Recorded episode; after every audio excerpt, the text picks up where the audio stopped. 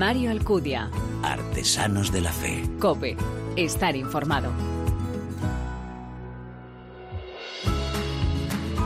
¿Qué tal? Muy buenas. Te doy la bienvenida a esta primera entrega de Artesanos de la Fe en cope.es en nuestra cuarta temporada, un espacio en el que te ofrecemos en este nuevo año, una vez al mes, esa mirada diferente a la vida desde la fe. Este programa en el que se da en la mano el testimonio, la lectura y la música, elementos esenciales en esa imagen de la iglesia joven a la que nos convoca el Papa. El testigo del Señor se siente en ocasiones demasiado pequeño para llevar y comunicar un misterio tan grande. Esto ha ocurrido desde siempre. Ya el profeta Isaías mostraba ese temor reverencial ¿Cómo pueden hablar de ti, Señor, mis labios impuros? Además hay también otro miedo frecuente, el que siente quien confiesa su fe o da la razón de ella, temiendo una reacción adversa de quienes le miran o escuchan, temor a la crítica, a la burla, al ser etiquetado. Ya Jesús, conociendo la debilidad de sus discípulos, les alentaba a no tener miedo a quienes pueden matar el cuerpo, pero no el alma. Porque existe una especie de consigna en buena parte en los medios de comunicación que trata de silenciar cualquier obra realizada por la Iglesia, salvo, claro, cuando se trata de algún asunto espinoso que pueda provocar escándalo. Ante esta situación, la fe en Cristo nos libera de la gran esclavitud del miedo, porque sabemos que estamos llamados a ser sal y luz, que el Evangelio sea conocido por todos. No basta con decir que tenemos fe, no basta con celebrarla, es esencial también dar testimonio de ella. Pues algunos de los que así lo entienden y lo ponen en práctica, tres nuevos ejemplos, te los presentamos ya en este programa. Como siempre estoy seguro que quieres conocerlos, ¿verdad? Gracias por elegirnos, descargarnos y escucharnos. Bienvenidos.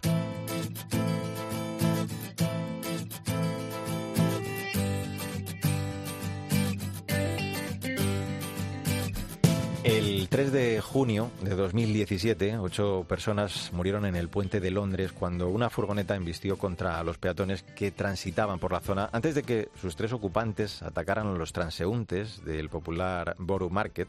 Los tres terroristas fueron abatidos momentos después por las fuerzas de seguridad. Dejaron 48 heridos, además de ocho víctimas mortales. Una de ellas fue Ignacio Echeverría, que paseaba como hacía habitualmente por la zona en su patinete. Ignacio intentó repeler las agresiones de estos individuos, enfrentándose a ellos, permitiendo que otros viandantes escaparan, pero él perdió la vida. Que el Papa tuvo un recuerdo para las víctimas. La parroquia del Corpus Christi de las Rozas acogió un funeral por Ignacio, una ceremonia que presidió el cardenal Carlos Osoro, quien recordó ese gesto valiente, además de condenar la causa ideológica de este suceso con una, aberrante connotación religiosa. Antes de saludar a nuestro invitado, quiero recordar algo más y mejor a Ignacio con la ayuda de Sandra Madrid. Muy buenas. Hola Mario, pues Ignacio Echeverría Miralles de Imperial nació en 1978, estudió Derecho en la Universidad Complutense y en la Sorbona y pertenecía a un grupo de acción católica de las Rozas en Madrid.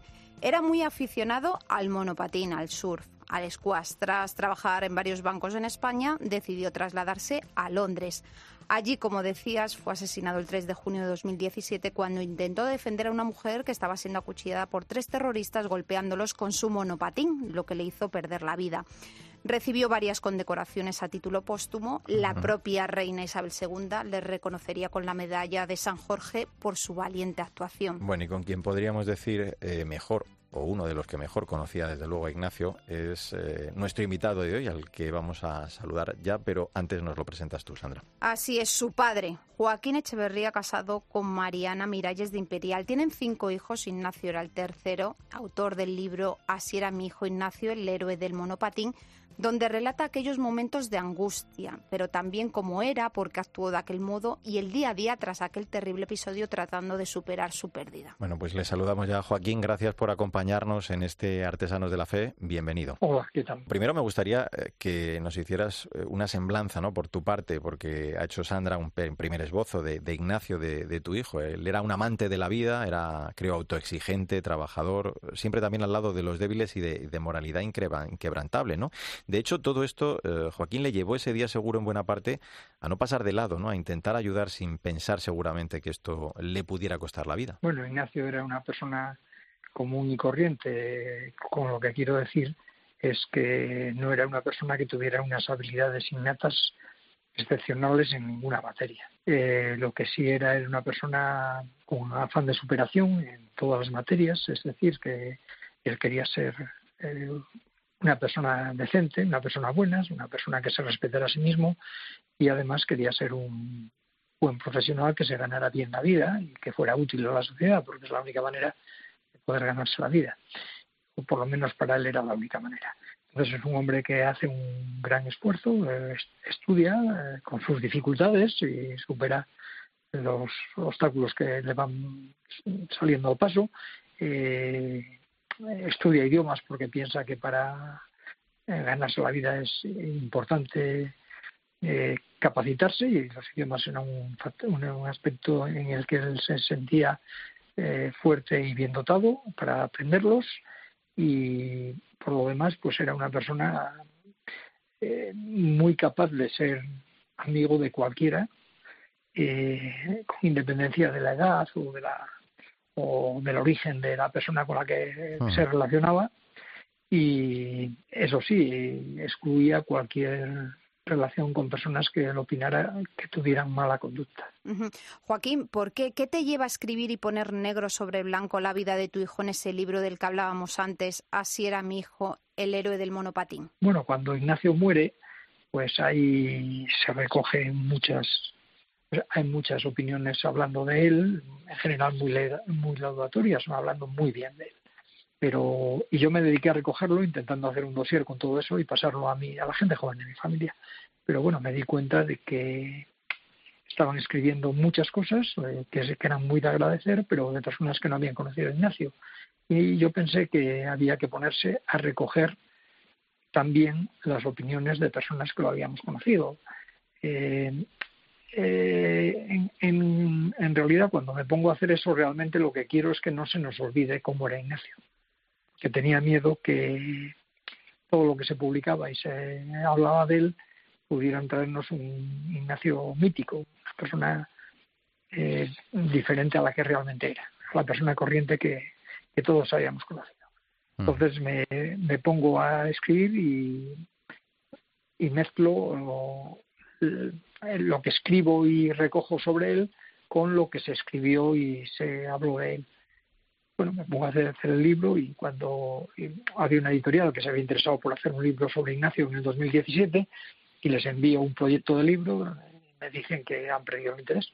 Y entonces, bueno, pues eh, eh, una persona que trabajaba en el corte inglés, que se llama Gonzalo Babé, que, sabía que yo había tenido contacto con él a través de problemas de víctimas del terrorismo, de la placa que se pone en Callao, pues eh, eh, le escribo para ver si me ayuda a buscar quien edite el libro y me pone en contacto con Javier de Juan, que es el editor del libro y que realmente de alguna manera es el que me dice yo opino que el libro debe ser así y asado. Es decir, debe ser empezar con cuando sabemos que hay, que hay el atentado hasta, para luego pasar a vivir, a decir cómo vivimos ese momento y luego pasar a hablar de Ignacio y que me olvide de todo lo anterior que había hecho que pensaba que eso no tenía realmente interés. Me has hablado al principio, mm, me has hecho una pequeña semblanza sobre esos eh, valores de Ignacio, eh, sus valores personales, sus convicciones. Eh, quiero andar un poquito más, Joaquín, en, su vida espiritual, ¿no? Porque Ignacio participaba, mm, contaba Sandra antes, en un grupo de, acción católica, él iba asiduamente a misa. ¿Cómo recuerdas o cómo definirías su vida de fe? Bueno, Ignacio era un hombre profundamente devoto. Entonces, Ignacio es un hombre, bueno, nuestra familia hemos ido a misa con nuestros hijos desde pequeños. Supongo que cuando eran bastante pequeños se estorbaban bastante en misa, porque hablar el llanto de un niño no es fácil, pero nosotros pensábamos que era bueno que ellos estuvieran allí y si la cosa se ponía muy dura nos íbamos a la calle con ellos, pero si no, pensábamos que los niños debían presenciar las misas. Y eso Ignacio pues eh, sigue eh, haciendo su vida religiosa eh, con nosotros o sin nosotros en los periodos que está fuera de, fuera de nuestra casa.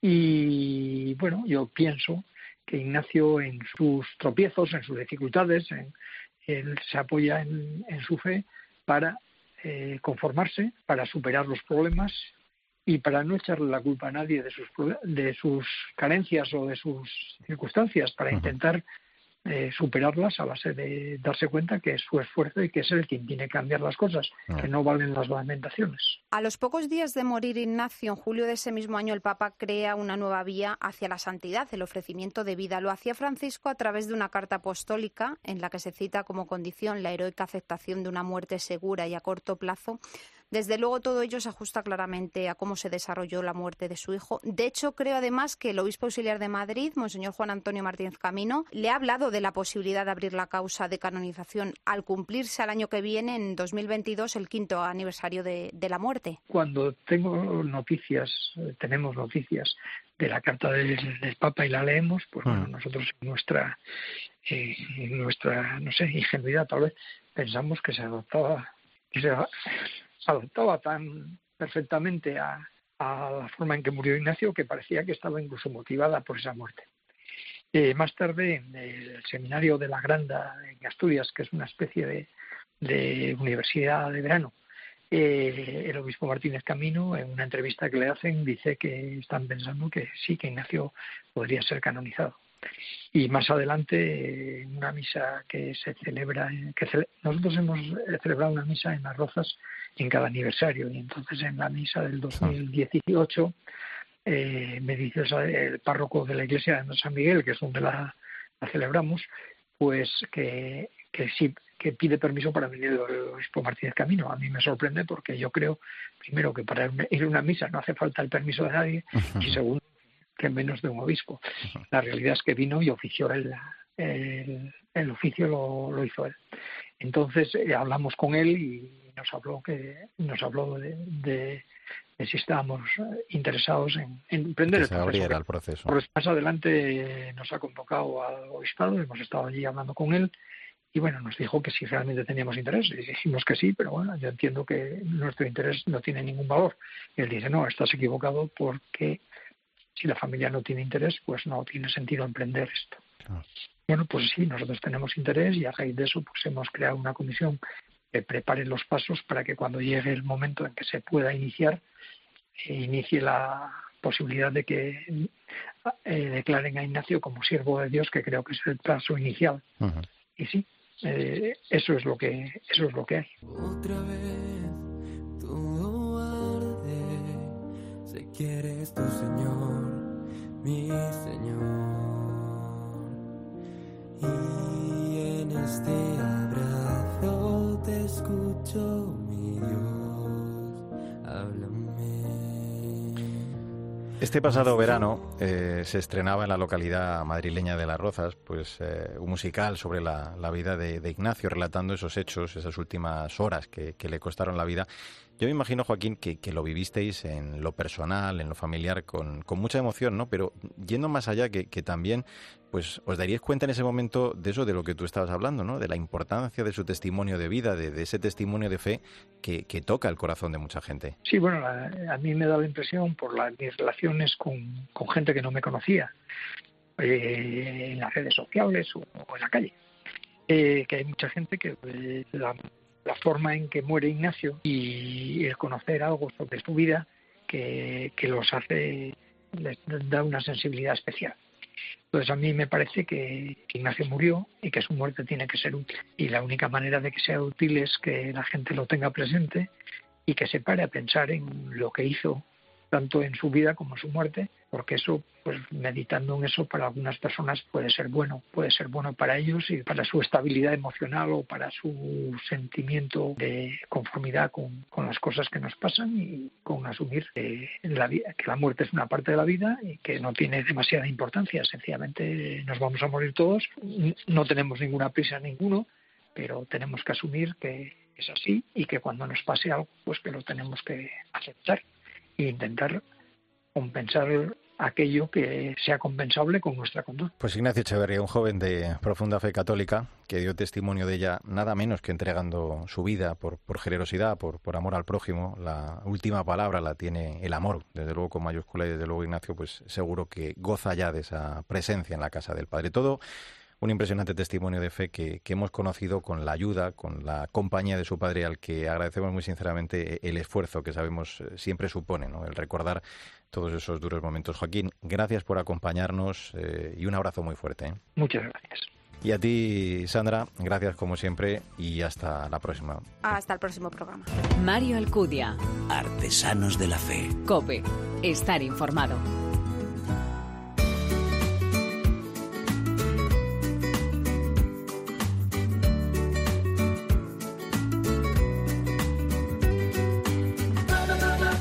Siempre que un papa está enfermo, corre brisa o huracán de conclave.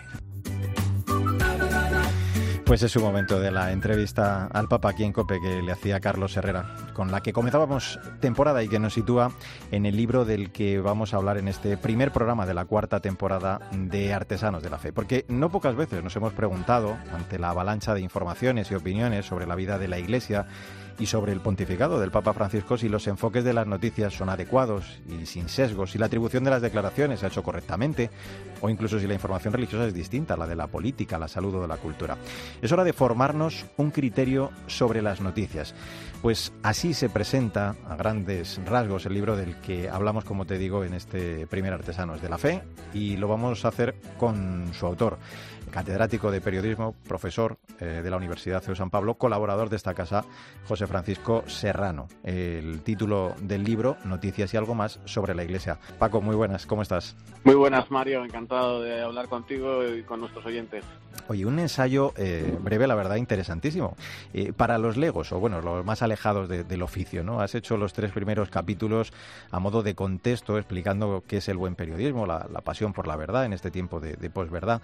En fin, todo ello, como cuentas, eh, nos lleva a una visión superficial o artificial con, con, el riesgo de ese positivismo, incluso del que nos advertía el entonces cardenal Ratzinger. En todo ese caldo de cultivo, Paco, tan peligroso, se mueve, por supuesto, también ¿no? el, el periodismo religioso. Sí, el periodismo religioso, vamos a ver, la tesis del libro es muy clara. El periodismo religioso, eh, si es periodismo, debe ser buen periodismo. Y nosotros, en la información religiosa, que es una formación específica, especializada, que tiene unos lenguajes, tiene unos códigos, tiene unas claves, tenemos que echar el resto para que nuestros públicos, para que nuestras audiencias, para que nuestros lectores, oyentes, televidentes hmm. entiendan y comprendan qué es la Iglesia y qué pinta la Iglesia en la sociedad. Y déjame mm, decirte una cosa y con eso y con esto termino. Creo que en este momento en el que hay un avanzado proceso de secularización de las sociedades, también en España por los últimos datos sociológicos, en este momento en el que, bueno, pues cada dos por tres tenemos una información sobre la Iglesia ah. que lo mismo se encuadra en la sección de sociedad y religión que va a sucesos, que va a cotilleo y prensa rosa, creo que tenemos que hacer un especial esfuerzo quienes nos dedicamos a la información religiosa por explicar a la sociedad cuál es la naturaleza de la Iglesia y cuál es su misión. Eh, en el cuarto eh, capítulo te, adentras específicamente ¿no? en, el, periodismo religioso, en este caso eh, en un escenario pues marcado por la necesidad de, explicar esos conceptos más evidentes, donde hablas de la sorpresa que ha sido sustituida ¿no? por, la sospecha y te refieres a maestros en este ámbito, pues no sé, a don Antonio Montero o a Jaquín Navarro Valls, ¿no? para, llegar a una conclusión clara, que, que, el principal problema que tenemos hoy, y lo estabas ya adelantando, es el, el reduccionismo, ¿no? al que el pensamiento laicista somete también a la la comunicación de la Iglesia? Eh, la comunicación, o sea, los medios de comunicación, la propia dinámica de la comunicación tiene sus riesgos. Son riesgos que siempre han existido, ¿no? por ejemplo, el sometimiento de, de, los medios al poder o las malas relaciones o la mala digestión de las relaciones con el poder. Otra cuestión también es la, la, ideología. Los medios no son empresas, pero son mucho más que empresas, ¿no? Mm. Están dirigidos por personas y tienen proyectos y tienen comprensiones de la sociedad y tienen comprensiones de cuál es la naturaleza de la religión. Y, y, y los periodistas eh, también tenemos nuestro mundo vida, ¿no? Y nuestro y nuestro pensamiento. Entonces, eh, yo que, que, soy un enemigo de utilizar el concepto de la, de la objetividad ah. y, digo que soy un enemigo de utilizar el concepto de la objetividad porque creo en la verdad, porque creo en la capacidad de conocer la realidad de las cosas y a veces utilizamos el concepto de objetividad para atrapar eh, algunas otras realidades. Creo que tenemos que hacer un esfuerzo por encontrarnos con esa realidad natural que, es la Iglesia y que representa la Iglesia en la sociedad española. ¿no? Me gustó mucho encontrarme eh, con unas palabras que recoges de un maestro de este oficio, que, fue además durante varios años tuyo, tu director, ¿no? en Alfa y Omega. Una frase, digo, que, es de Miguel Ángel Velasco. Dices, para dar noticia de la vida de la Iglesia, entiende primero, explica después y sobre todo no aburras.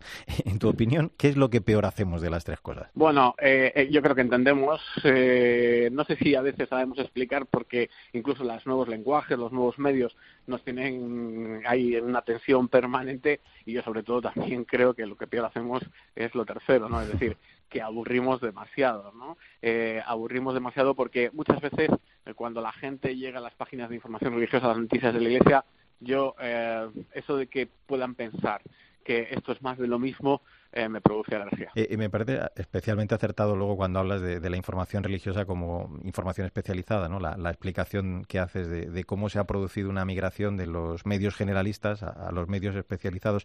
Bueno, y en este contexto, eh, la web, ¿no? Eh, el universo digital que, ha encontrado su nicho, sobre todo para la opinión. Tanto que mucha gente, Paco, se crea a pies juntillas como si fuera información, lo que en muchos casos, pues eso no es más que rumor, especulación. Este hecho también hace mucho daño, ¿no? A la vida de la Iglesia al creyente que, que, no tiene o que no conoce o que no hace esfuerzo por, por conocer ¿no? las claves de los asuntos. Fíjate que muchas veces he pensado que la información religiosa en la web es como un zoológico, hay animales de todas las especies, y lo que más me preocuparía es que fuera Walt Disney, ¿no? Eh, fantasías de ayer y de hoy.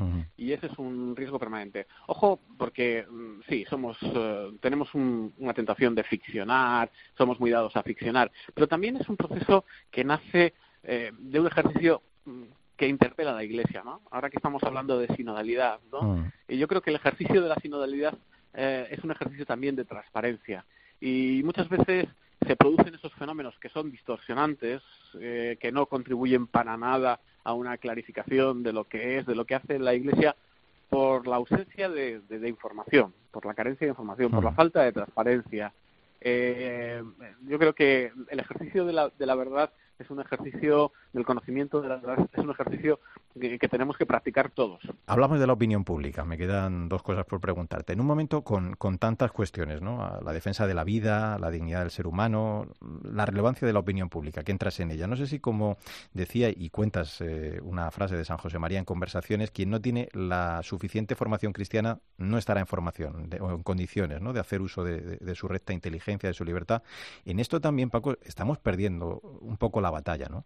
Sí, sí, ahí se dan unos desfases, ¿no? Eh, hemos crecido mucho, bueno, quizá en formación especializada, formación técnica, pero en formación en, otros ámbitos, en las manualidades, en las habilidades sociales, pero yo creo que nos falta la formación en la fe, nos falta eh, nivelar nuestra formación en la fe, el conocimiento de la Iglesia, el conocimiento de, lo que propone la Iglesia, las razones, aquello que decía San Pedro, dar razones de vuestra fe, mm. nivelarlo con el conocimiento que tenemos en otros campos profesionales, ¿no? Nos hemos, nos hemos quedado muchas veces en, la, en, el catecismo de la primera comunión y no hemos evolucionado hacia los libros de texto de teología de la universidad. Y eso es, y ese es un problema, porque si, si no se diera ese fenómeno, probablemente eh, nosotros tendríamos eh, un, algo eh, que me parece que es fundamental, que es un pensamiento crítico. Un pensamiento crítico no sobre la Iglesia, que también hay que tener un pensamiento crítico en la medida en que todo amor se expresa también en un juicio, sino sobre lo que leemos, sobre lo que oímos y sobre lo que vemos, acerca de la Iglesia. He comenzado esta charla con esa respuesta del, del Papa Francisco Herrera sobre los rumores de su renuncia. Eh, te centras y titulas el último capítulo La revolución informativa del Papa Francisco. Eh, bueno, pues eh, te centras en esa imagen positiva, ¿no? amable, novedosa, eso que denomina, como apunta José Luis Orihuela, una nueva narrativa. ¿no? Quizá si comunicáramos como hace el pontífice, esa nueva hermenéutica, hablas de la forma de ser, de estar, de esta propuesta cristiana en el mundo, la cosa yo creo que sería muy diferente. ¿no? Hoy tenemos que aprender mucho del Papa Francisco y fíjate que hay lecciones que bueno que estamos intentando aprender, ¿no? Estamos aceleradamente estudiando para el examen de, del Papa Francisco, aunque parece que todavía hay sectores a los que le cuesta el Papa Francisco y después también eh, lo tendremos para mucho tiempo porque el Papa Francisco nos va a dejar lecciones, ¿no? Lecciones para, para, para mucho tiempo en la Iglesia y una de ellas es la lección comunicativa. Por ejemplo, eh, la capacidad que tiene el Papa Francisco eh, de poner ejemplos, de crear metáforas, la capacidad que tiene el Papa Francisco de comunicar con los gestos, la capacidad que tiene el Papa Francisco de expresar eh, conceptos eh, profundos con sencillez, la capacidad del Papa Francisco mm, respecto a lo esencial, la forma de estructurar el discurso, todas las intervenciones del Papa Francisco. Es decir, el mismo Papa Francisco en sí mismo es, un acto comunicativo. Pues como dices en la premisa, vamos a acabar esta charla con la esperanza de que este libro, Noticias y algo más sobre la Iglesia, editado por Palabra, sirva para que cada uno se forme su propio criterio sobre la información sobre la vida de la Iglesia. José Francisco Serrano, Paco, gracias por acompañarnos en este Artesanos de la Fe. Un abrazo fuerte. Gracias a ti, Mario. Fuerte abrazo.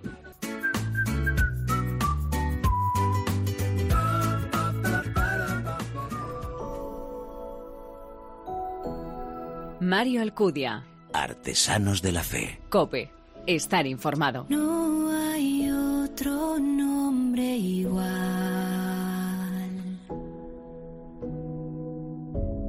Con el poder y la autoridad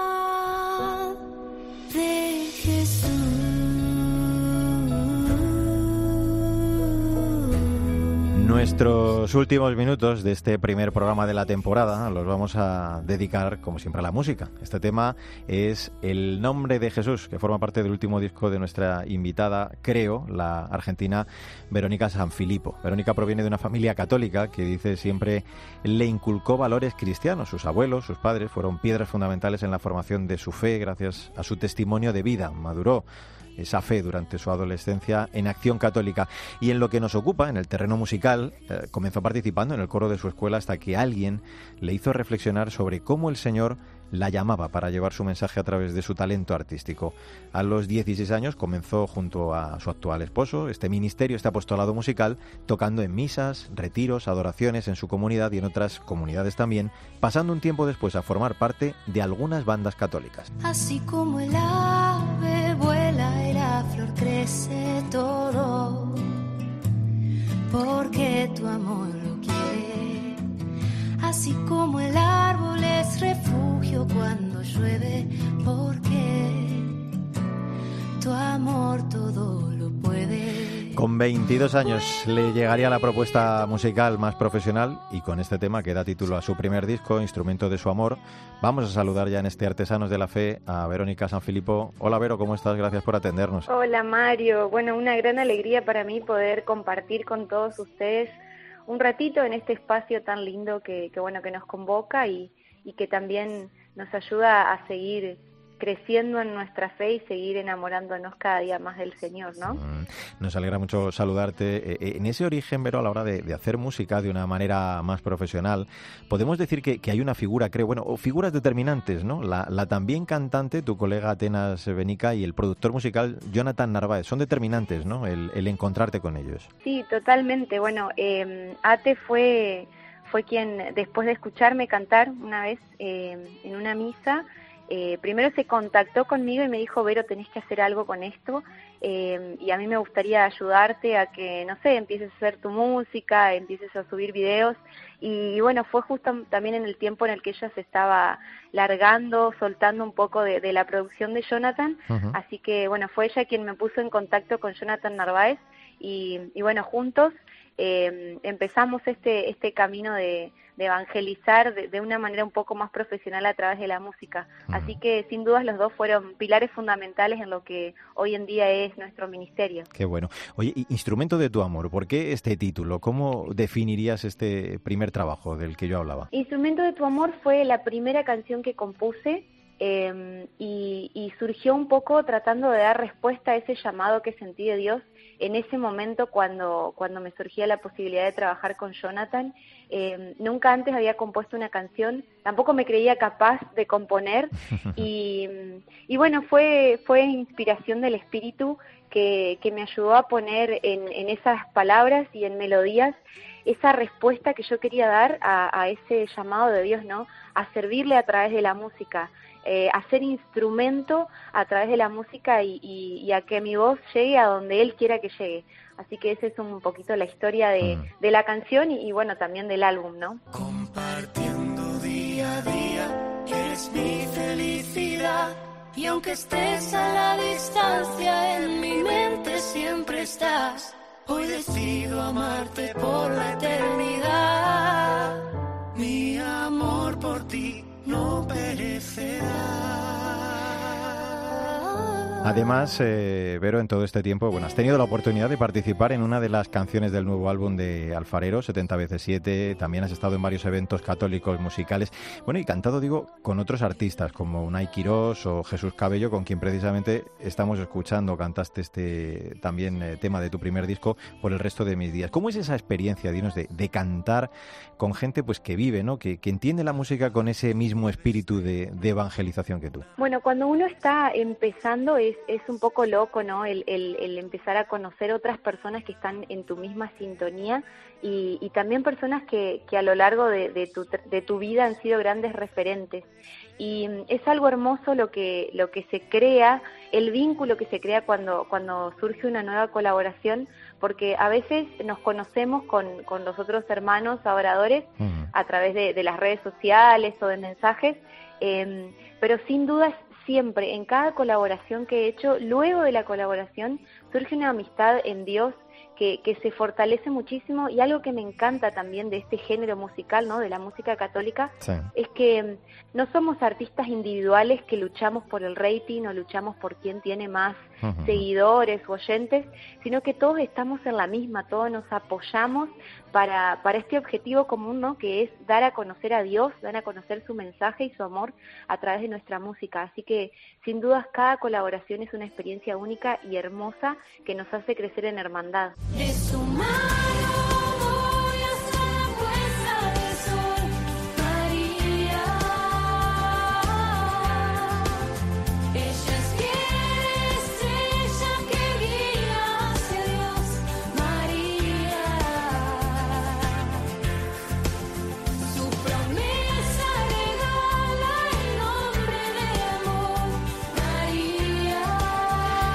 Este tema, María, que, fue uno de los eh, que dio origen a tu primer disco, lo interpretaste recientemente con muchos artistas, con el coro infantil, estábamos escuchando Santa Lucía, y además fue todo un éxito de, visualizaciones, ¿no? Tú, tú eres muy mariana, creo que perteneces, Vero, al movimiento de Senstad, así que yo imagino que, esto te haría particular ilusión, ¿no? Que una canción dedicada a ella pues funcionara de esta forma. Sin duda, sin dudas, eh, bueno, María ocupa un lugar muy pero muy importante en mi corazón. Y el, lo que fue ese proyecto, ¿no? Eh, la, versión María con el coro de niños eh, fue algo muy muy hermoso. Fue difícil contactar a todos los niños porque lo hicimos en plena pandemia, cada uno en su casa, nadie se podía ver, nadie se podía juntar, era todo a través de audios, videos. Y, y después compilar todo junto fue fue un desafío, pero pero se creó algo hermoso Em, y, la verdad que los mensajes que nos han llegado de personas que han escuchado la canción, personas que, la cantan, hmm. niños que la cantan y hacen el baile, em, no, la verdad que es hermoso y hace que todo esto valga completamente la pena, el, sacrificio, el esfuerzo y, todo el trabajo que, conlleva hacer un, proyecto de ese tipo. Así que sin dudas fue una rosa para María y, y, creo que, pudimos sacarle una sonrisa a, Mamá María desde el cielo. Hoy quiero darte gracias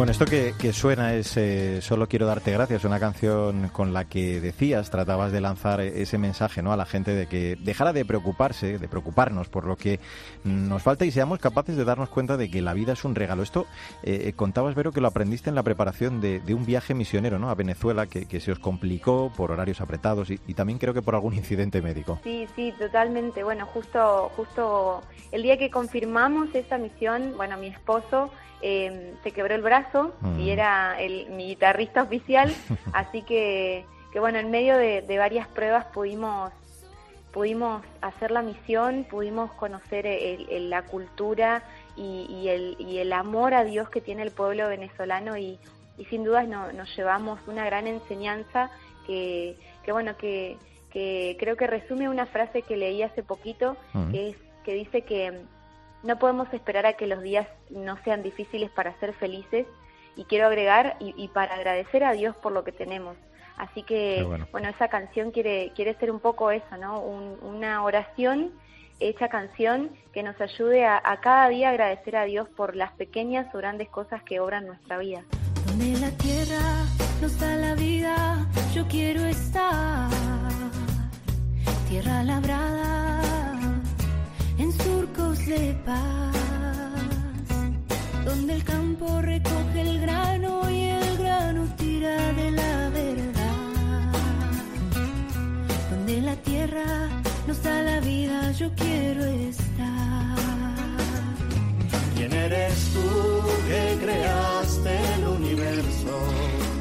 Tenía muchas ganas de charlar contigo y sabes que esta entrevista llevamos algún tiempo para hacerla, difícil por tu trabajo, por los usos horarios y, digo que me apetecía porque me decía el autor de este tema, allí estás tú, eh, César Hidalgo, que, tenía que entrevistarte, ¿no? Porque estábamos ante una de las mejores voces de la música católica. Aquí eh, en España, Vero, eres muy querida y eres musicalmente además, eh, ya te lo digo, una, una, referencia. recientemente te premiaba además la conferencia episcopal con el premio como artista latina durante el encuentro de músicos católicos. Dime cómo es eso de, ser profeta, ya no solo en su tierra, en tu tierra, sino a tantos kilómetros de distancia. En realidad creo que, uno también siempre vuelve a, sus orígenes, em, porque bueno, no muchos saben, pero tengo descendencia española de parte de mi mamá. Em, hace varios años ya tengo la ciudadanía española, así que, ah, que para mí cada nueva invitación que me llega a España es, es como, como, como un sentimiento especial porque es donde, donde están partes de mis raíces, parte de, donde vengo. Em, y, la verdad que, que, he hecho varias colaboraciones con artistas españoles, he trabajado con, con varios de ellos y bueno, también el premio que recibí de, de, la, de la conferencia episcopal eh, fue una gran alegría y una gran sorpresa para mí y también me ayudó mucho a confirmar este camino este camino de seguir evangelizando y, y, también eh, es, es, loco, ¿no? Como el Señor te lleva por diferentes lugares, pero volviendo a mis inicios y a, esa primera canción que compuse, eh, donde, donde le ofrecí al Señor toda mi voz y le dije, a donde vos quieras llevarme, acá estoy. Así que cada vez me sorprende más ¿no? el, alcance que puede llegar a tener, pero, pero sin duda es parte de la misión y es, es un camino hermoso y estoy muy agradecida del Señor por haberme elegido para esto.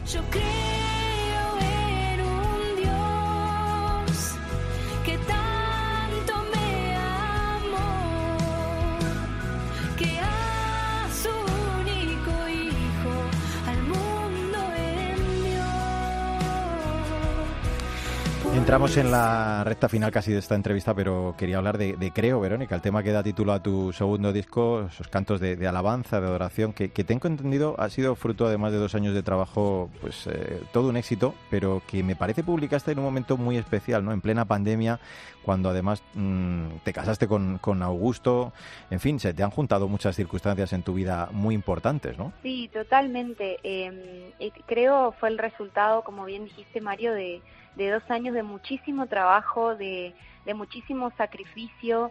Em, en nuestro caso lo hacemos todo completamente a pulmón porque bueno en la música católica en general eh, se hace se hace a pulmón no tenemos eh, sponsores o, disqueras que, que, nos apoyen, hmm. así que tratamos de hacerlo todo nosotros. Gracias a Dios cuento con una familia hermosa que, que me apoya en cada paso que doy. Los coros de, de, las, de las últimas canciones, de Creo el nombre de Jesús por la eternidad, em, están en voces de, mi papá, de mi mamá, de mis hermanos, de mm. mi esposo, em, los videos, cada, las últimas producciones eh, las hemos hecho junto con mi hermano, mi papá nos presta los equipos, nosotros vamos, filmamos, después lo editamos todos nosotros. Tal vez no sea de la mejor calidad, pero, pero lo hacemos con muchísimo amor y, lo que más me, me, apasiona de esto es que lo hacemos en familia. Si bien la cara visible por ahí capaz que es Verónica Sanfilippo, mm. hay un, un Augusto Weiss de fondo, un Esteban, Fabiana, Mara, Juan, Paula, Lautaro, que son todos mis hermanos y bueno, mi esposo, mi mamá y mi papá, que, están ahí apoyando y trabajando a full junto conmigo.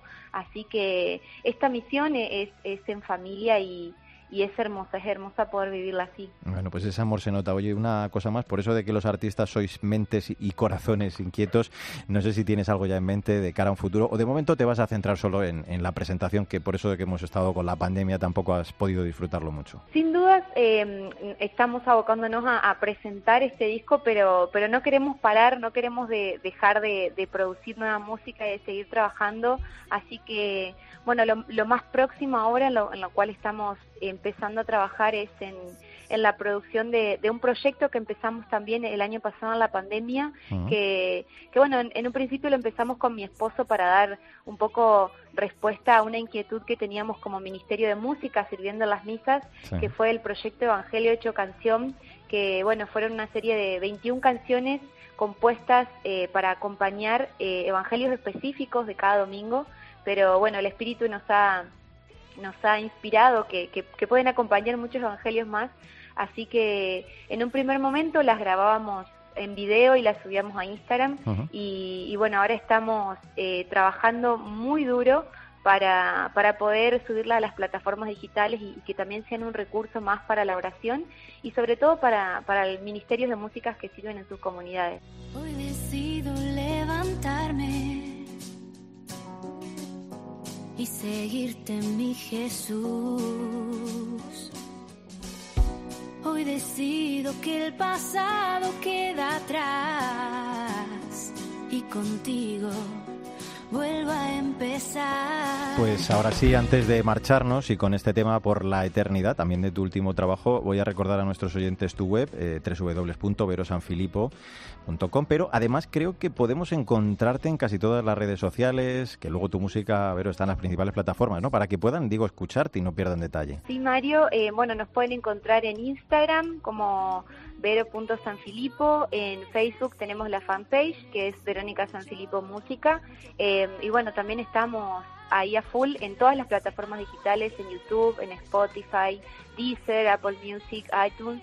Eh, y algo que, quiero pedir especialmente a todas las personas que, escuchen este podcast, eh, que bueno, que, la mejor forma que, tienen para ayudar a un músico católico, más allá de nuestro ministerio, cualquier músico católico que sea de su preferencia, eh, la forma que tienen de colaborar con nosotros para que podamos seguir adelante con nuestra misión es simplemente escuchando nuestra música desde los canales oficiales, dándole me gusta, compartiéndola, dejándola, dejándonos sus comentarios y, bueno, añadiéndolas a sus playlists para que más personas las escuchen, puedan recibir ese mensaje de Dios y, y bueno, también nosotros podamos seguir trabajando a full para, para seguir creando música.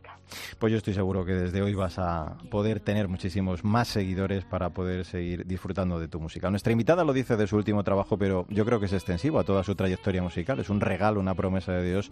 La profesión de fecha canciones, hecha melodías, hecha misión, dejando sentir la presencia y la voz de Dios en cada tema para hacer oración y para profesar nuestra fe. Verónica Sanfilippo ha sido un verdadero placer el charlar contigo en Artesanos de la Fe. Que sigamos eh, disfrutando de tu música, de este hermoso talento que el Señor te ha dado. Un fuerte abrazo. Abrazo grande, Mario, y bueno, muchísimas gracias por, por la invitación y por este espacio. Recordamos en este cierre nuestro programa eh, ese pasaje del Evangelio en el que el Señor envía a los doce de dos en dos para hacerles entender que en la misión recibida esa misión no es un trabajo en solitario. La referencia a la comunidad es un rasgo esencial del perfil del evangelizador, una misión que nos supera y a veces nos desborda. A pesar de ello no podemos ir con miedo porque sabemos que Él nos va dando lo que necesitamos en cada momento. La actitud es la de ser humilde, con desprendimiento, poniendo los talentos que hemos recibido, nuestra vida en definitiva, al servicio del Evangelio, porque sólo así se producirá el fruto abundante. Y nosotros lo hemos comprobado una vez más con el testimonio de nuestros invitados en este primer programa de nuestra cuarta temporada. Ahora sí, como siempre te digo,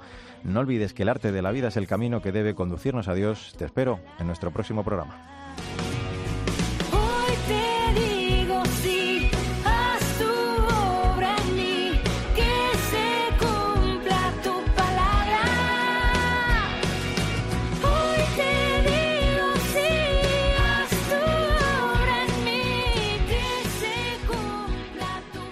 Mario Alcudia. Artesanos de la Fe. Cope. Estar informado.